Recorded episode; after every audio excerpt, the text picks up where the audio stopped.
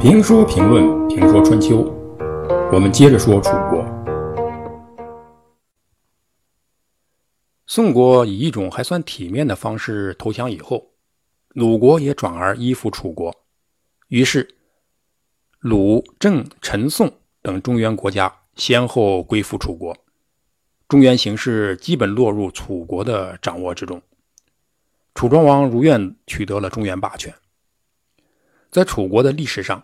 楚庄王前无古人者，而在春秋历史上，楚庄王甚至超过齐桓公和晋文公，成为中原的新霸主。需要说明的是，春秋时期出现的这几个霸主，没有一个霸主像周天子那样能统治全天下，他们只能在自己的周围建立势力。齐国的霸权主要限于东方。晋国的霸权主要限于北方，秦国的霸权主要限于西方，而楚王国和吴越的霸权呢，仅限于南方。当齐国称霸的时候，秦国不受影响；楚国称霸的时候，齐国也不受影响。另一方面，诸侯争霸基本上是在承认周天子是天下共主的前提下进行的，诸侯大多数还是周天子的宗亲。然而，诸侯争霸的结果使周王周天子进一步失去了政治和武治的能力。虽然他们也曾打出尊王的旗号，但是越用这种方式尊王，王就越来越不尊。打出尊王旗号的人，反倒比王更像王。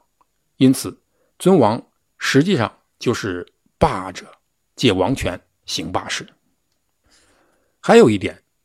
王权一旦建立，它是世袭的，因此是相对稳定的、统一的、可持续发展的。而霸权则不一样，霸权是谁都可以争取的，往往是你方唱罢我登场，过把瘾就死。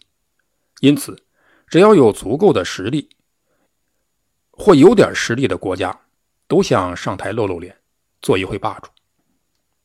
有大实力的当大霸主。有中实力的当中霸主，有小实力的当小霸主，因此霸权没有王权可靠，没有王权有规矩。相比之下，霸权是泥饭碗，而王权呢则是铁饭碗。因此，霸权不如王权，霸道不如王道。这争霸之风一起，战争频繁。根据方文澜的《中国通史》所描述。《鲁史春秋》记载的二百四十二年里，列国间军事冲突有四百八十三次，朝聘盟会有四百五十次。这是什么概念呢？差不多一年两次军事冲突，盟两次朝聘盟会，军事冲突战争与朝聘呢基本成正比。为什么是这样呢？因为。朝聘就像我们前面提到的打扑克交公粮，输者要向赢者交公粮，所以每打一仗，就有败者向胜者交公粮。大家都想不劳而获，大家都想吃公粮而不想交公粮，因此大家都想打仗，当然是找实力不如自己的打。比如诸国啊，这个诸国呢，在今天的山东省邹城，是鲁国的一个附属国，也许很多人没有听说过。但这样的小国也会欺负比它更小的国家。虞国啊，国都在今天的山东省临沂城北，就是比它更小的国家。有一年六月，虞国国君巡视农奴耕种，回城后发现城门大开，进了城门以后，更让他惊讶，城里没有一个人。他人都到哪里去了？他的子民呢？原来，诸国人入侵了虞国，状况还很惨。虞国人看到诸国人来了，准备关闭城门。诸国人杨罗就把关闭城门人的人的脑袋砍下，用手提着。诸国人因此进入了虞国，把百姓全部带回了诸国。这虞国国君促更回来一看，妻子儿女没了，子民也没了，这日子没法过了，就跟随他的妻子儿女到了诸国，要求被保养。主公发现这事呢做的有点过了，就归还了虞国国君的夫人，而留下了他的女儿。但是虞国国君没有能力，他的夫人是有能力的，因为他的夫人呢，不是别人，是宋国大夫项旭的女儿，因此宋国人出面了，主公只好把人全部还给虞国。这就是春秋的乱象之一。因此，军事行动以朝聘频繁是不正常的，因为这是一种地地道道的强权政治。在这种情况下，最大的受益者是势力强大、取胜的大国，所谓的霸国。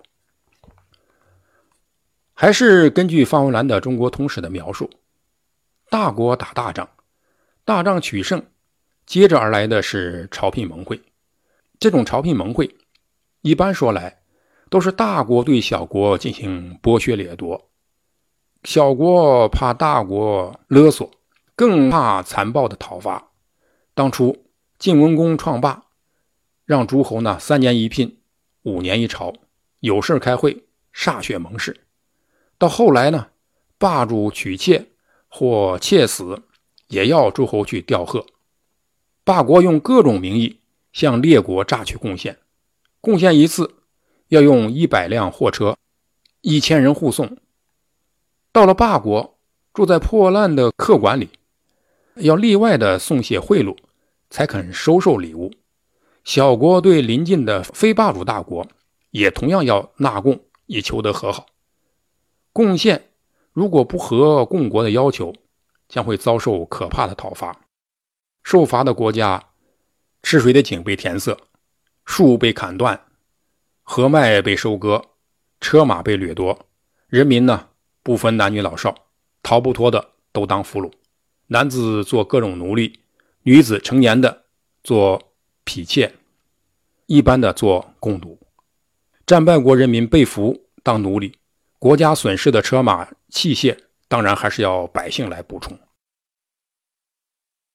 被敌人围城的时候，痛苦就更不可想象。根据墨子所在的守城法，城下比较不重要的地方，每五十步置壮男十人，壮女二十人，老少十人。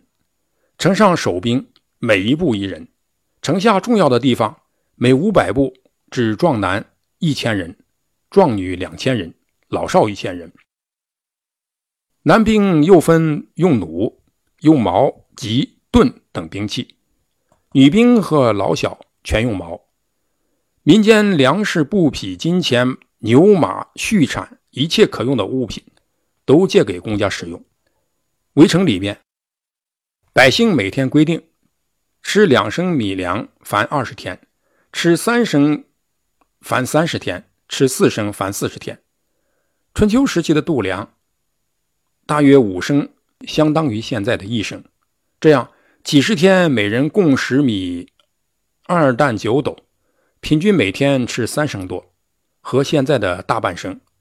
既要坐攒死伤，又要挨饿破产，有时候呢，甚至穷困到一子而食，西河一窜，交换儿子而食，用尸骨拆开来烧着做饭。人们怕在战败被俘后充当奴隶，只好忍受这种痛苦来守城。因此，在打了一百多年的仗以后，诸侯们都期盼和平。和平之声一起，一下子得到了很多中小国家的响应。与朝聘盟会不同，春秋时代还召开过两次弭兵会议。